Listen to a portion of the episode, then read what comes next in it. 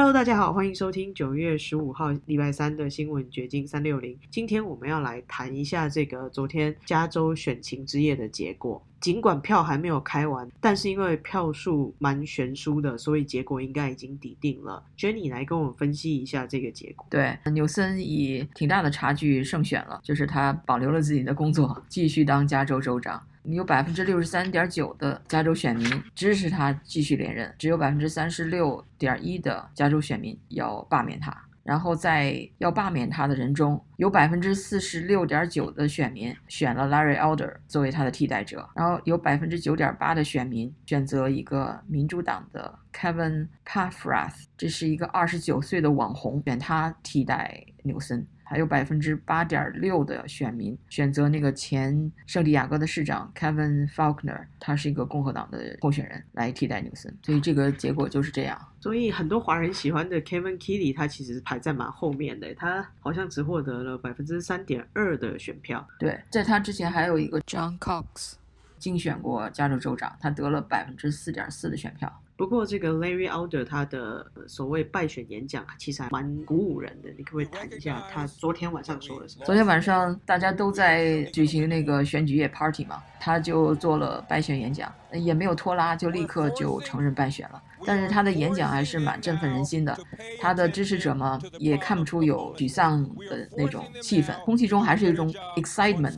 你可以感受得到，他的败选演讲就又隶属了加州的这些种种的这个问题，嗯，包括加州的这个天灾人祸呀，那个嗯，加州的 homeless 问题，嗯，非常严重，加州的水源非常紧张，农业受到威胁，因为这个 pandemic。让三分之一的商家都已经彻底的永久的关门了。还有，尽管如此，加州的学校不教学生文化知识，而去教 CRT（Critical Race Theory） 批判种族理论。他谈了很多加州的问题，让人家觉得在加州千疮百孔，然后在民主党执政下有点罄竹难书。这就是他的 point。讲了这些问题以后，他就说：“We recognize we lost the battle, but we're gonna win the war。”他的意思就是说，我们承认我们战斗失败了，但是我们将最终赢得战。争的胜利，在这次罢免州长的竞选过程中，我们把加州的这些问题都彰显出来了，让人世人看到了。在这个基础上，我们会进一步去努力改变加州。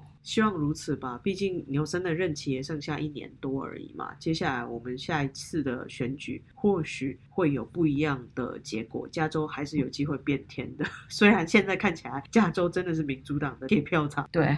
除了加州的民主党人比较多之外，我想可能还有其他的关键原因。对民主党来说，这个加州毕竟是他们的大本营。纽森当年当选的时候，也是以双位数的优势来当选的。而且加州在去年二零二零年的大选中，拜登胜过川普百分之三十，所以这样的结果也不奇怪了。而且在选举之前的民调。也是差不多的，当时也是接近百分之六十的选民支持纽森连任，然后百分之四十的选民反对纽森连任。所以用后见之明来看，这次的所谓的民调还算准确了。对，但是共和党选民呢就认为这个选举还是有欺诈的问题，他们觉得这个纽森赢的还是非常 questionable，因为的确反对纽森的人是大有人在，特别是在农业区。你从这个选举结果的那个。呃，map 上可以看到，几乎就是 vote no 的，就是不罢免纽森的，几乎都在城市区；然后 vote yes 的，对第一个问题，几乎都是在靠内陆的农业区。而且他们罢免纽森的决心是很大的。而且那个特别有意思的一个地方就是 Larry Elder 的阵营在最后两天推出了一个。网站就是让选民来举报选举欺诈的问题，可以在网上填表，把你经历的可能的选举欺诈行为报告给他们。然后这个网站上贴了一个请愿书，那个请愿书所用的语言现在看起来有一点预见性了，但是当时是被主流媒体拿出来又鸡蛋挑了一下骨头啊，因为这个请愿书上写统计分析发现了加州的欺诈行为，导致州长。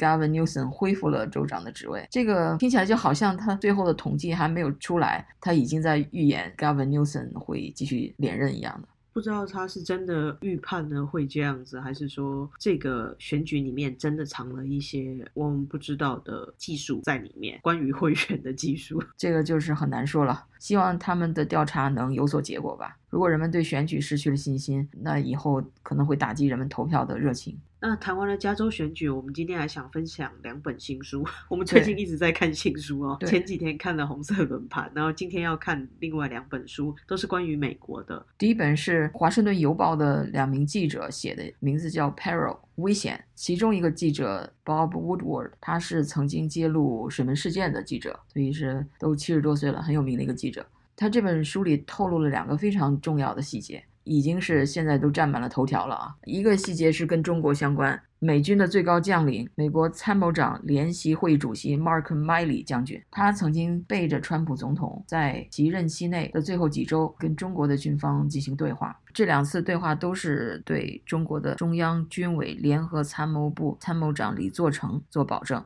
保证美国是稳定的，不会对中国发动袭击。若有袭击的话，会事先警告中方。觉得这个有一种通敌的 氛围在里面呢。一个美国的军事最高领袖，他竟然可以跟中国做保证，然后把自己的军事情报告诉中国，这基本上就是叛国吧？他的辩解是不是什么秘密对话？所以他不是叛国。但是川普就是说，如果这个事实是属实的，那 Mark Milley 就应该以叛国罪受审。他说，编造这个故事的人是病态的。他说，他从来都没有想要打算攻击中国。这两通电话，一个是在二零二零年的十月三十日，也就是美国大选到来的四天前；还有一通电话是在二零二一年一月八日。他在第一通电话里说：“李将军，我想向您保证，美国政府是稳定的，一切都会好起来，我们不会对你们发起攻击或者任何打击行动。”还说李将军，我已经认识你五年了。如果我们要发动攻击，我会提前给你打电话。然后在第二通电话呢，是一月八日，在那个所谓的国会山骚乱后的两天。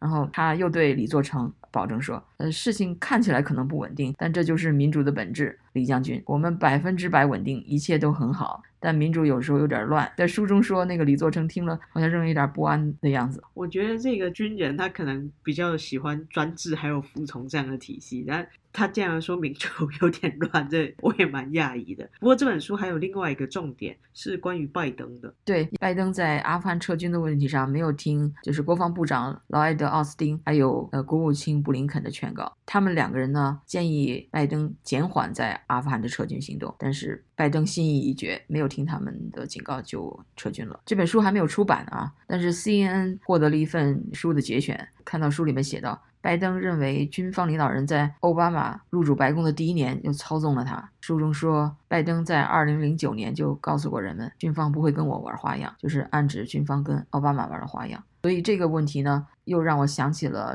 大概半个月前我看到的那个 Fox 的名嘴 Tucker Carlson 的一期节目，当时就是已经发生了这个阿富汗撤军，国狼狈撤军，然后塔利班占领阿富汗的这个事件了。所以他在那期节目里就说，军方比如就像参谋长联席会议主席 Mark Milley 这样的将军，当初对拜登上台的时候是表示热烈欢迎的，在推特上发推表示欢迎。但是，当拜登决定从阿富汗撤军以后，他们就改变了态度。撤军时，美军犯下了种种错误，比如把那个就是美军的那个机场巴格 a m 机场一夜之间就给丢弃了，也没有去通知阿富汗政府军去接管，然后就一下子熄灯就走人了。当地的那个阿富汗民众还跑去抢劫，然后后来那个塔利班就占领了嘛，然后就把那些军的那些很先进的武器设备都给缴获了。如果这本书说的内容都是属实的话，那美国的军方真的存在了很大很严重的问题。就是说，这种行为如果是一般是按照常识来判断，军方是不会犯这种错误的。他为什么要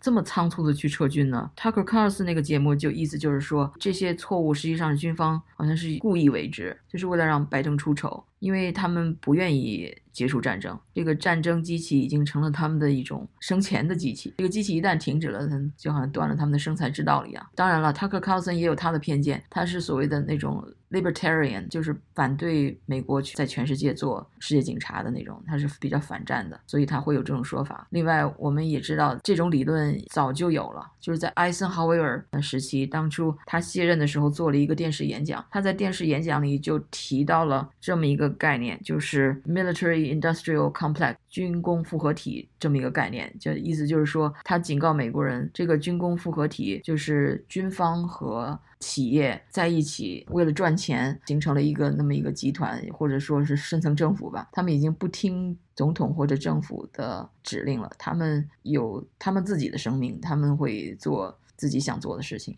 其实撇开这个阴谋论的成分不讲啦，就只是从美军这一次的表现就可以看出来，总统跟这个国防部有很严重的歧义，两者的配合蛮有问题的，而而且彼此似乎不太通气，感觉上是政令出了也不一定会实施，或者是国防部本身它就不具备有 撤军的能力，我们不得而知啦。但是。是存在问题的，对，而且 Mark Miley 还除了给中方打电话以外，他还召集了美军的所有的高级将，跟他们说，提醒他们发射核武器的程序需要他参与才能做出决定，意思就是说，你们不要听总统的，你要听我的。所以这些都是背着川普做的这些动作，就说明这个军方他可以不听总统的，他要自己掌控。那这个是不是有一点？政变的味道啊！我还记得去年在大选的时候，因为支持川普的那些选民一直在流传那些阴谋论啊，大家都期待川普能连任，结果是拜登胜选，然后他们就传言说不要紧的，川普会有杀手锏的。川普会实行戒严，或者是军方会发动政变，呃，会改变这个选举的结果，怎么怎么样的？现在看起来，军方是是有要政变的意思，但是不是支持川普的，而是反对川普。不过，从现在拜登上台之后的军方行动看起来，军方好像也不听拜登的。对，所以说他们就是有他们自己的一套。真的就像一个影子政府或者深层政府一样，我就想进一步问了，是不是所有的官僚机构时间长了，他都会自成一个体系，都不再听总统的指挥，都是一种所谓的深层政府呢？我还真的没有答案。不过，因为政务官跟民选官员本来就是有一种难以调度跟配合的嘛，毕竟一个是执行的，而且具有高度专业性的工作人员，那另外一种就是他是可能具备民意或者是对国家的政见的一个领导人，所以这两者的配合还是很重要。所以从这些书它透露的细节，我们可以。一窥这个政府的运作吧。虽然我们是就是吃瓜群众啊，没有什么内幕消息，也没有什么内线人物，但是很多信息实际上是摆在我们面前了，就是看你去不去看，去不去分析，或者相不相信它是不是真的。因为这本书虽然是由记者采访报道出来的一本重磅的爆料书籍，但这个内容里面有多少真实性，其实我们也没有办法去做一个深度调研或保证。我们再谈谈另外一本书吧。这本书名字就叫《武汉到底发生了什么》，它的作者是 Sherry Markson，他采访了魏京生。大家都知道韦京生了，是中国民运的大佬了。他就说，他曾经在中国承认武汉发生疫情前的六个星期，就提醒了美国的情报机构关于武汉有疫情的事情。他提醒了一个与情报机构相关，而且与总统有联系的美国政治家和中国人权活动家，名字叫 Diamond 刘。然后魏京生就说：“我觉得他们没有像我一样严重关注，所以我尽力的提供更详细的信息。他们可能不相信有一个国家的政府会做这样的事情，意思就是掩盖病毒、掩盖疫情。所以我不断的重复，试图说服他们。但是魏京生说他非常担心，因为无论共产党政权以何种方式。”释放这种病毒，我都觉得西方没有准备好。直到十二月三十一日，中国终于向世界卫生组织提醒说武汉发生了疫情。然后这个 Diamond 刘呢，他也被作者采访了，他就说，二零一九年十月二十二日，在一次晚宴上，魏京生告诉他了这个有关武汉肺炎病毒的情况。她的丈夫前中情局特工呃罗伯特苏廷格。也在场，然后他说：“我不太相信他说的。”这个 Diamond 刘说：“当时我曾认为冠状病毒不可能比 SARS 更糟，而 SARS 正如我们从经验中知道的那样，它的传染性并不强，可以控制。我当时认为情况就是这样。好吧，是爆发了，但当局和医学科学的进步能够控制它的传播，所以。”他就没有重视魏京生给他的这个情报。他本来是打算把这个情报交给川普总统的副国家安全顾问伯明的，就是那个会讲中文的呃 Matthew Pottinger，但是他又没有。他说：“但我没有把它发给他，因为有很多事情是如此令人难以置信。我写了，但没有寄出去，因为我决定魏京生和伯明直接对话更好。显然他们好像也没有直接对话。”所以这个重要的情报就这么给耽误了。因此，带头成立工作组调查冠状病毒起源的美国国务院官员大卫·阿什就说：“未经生的警告所提供的机会，就像在911事件发生之前阻止了他一样。”但是，显然美国又没有 take 这个机会，疫情还是发生了。没有错，就是美国政府似乎在情报机构有很多的方式可以提早去预判这些所谓的恐怖分子。不管是塔利班或者是中共这样子的恐怖分子，对世界具有野心的一些野心家吧，但是他们在做出决定还有应对的时候，都轻忽了敌人。对，也许是情报太多了，噪音太多了，结果他已经分不出哪个是关键的情报了，也也有可能啊。OK，那我们今天就讲到这儿。好的，拜拜，拜拜。